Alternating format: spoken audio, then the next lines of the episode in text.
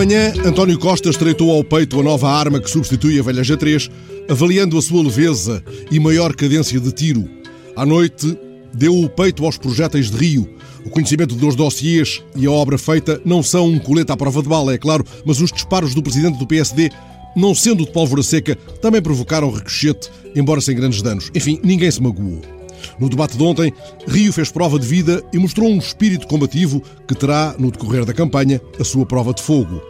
Se a pontaria e a nova vitalidade de Rui Rio almejarem o encurtamento da distância a que se encontra de António Costa, impedindo a maioria absoluta dos socialistas, terá sido ao menos estancado o perigoso esvaziamento de um partido nuclear da vida política portuguesa. Mas o êxito dessa diligência pode abrir a porta a outra fuzilaria, a de um presuntivo partido dos caçadores.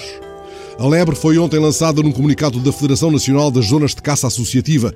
Na mira dos caçadores está aquilo que consideram a ameaça de uma aliança entre o PS e o PAN, visando a governação.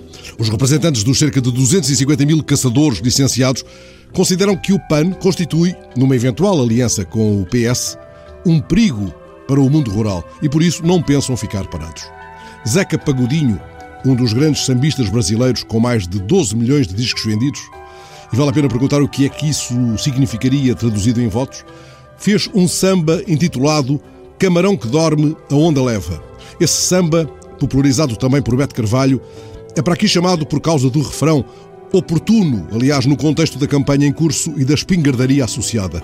Hoje é o dia da caça, amanhã do caçador, é isso que nos dizem os debates, as sondagens, os imponderáveis da ação política. É claro que a política, entendida no seu sentido mais nobre, nos conduz a uma outra canção, a um verso de uma canção de Milton Nascimento.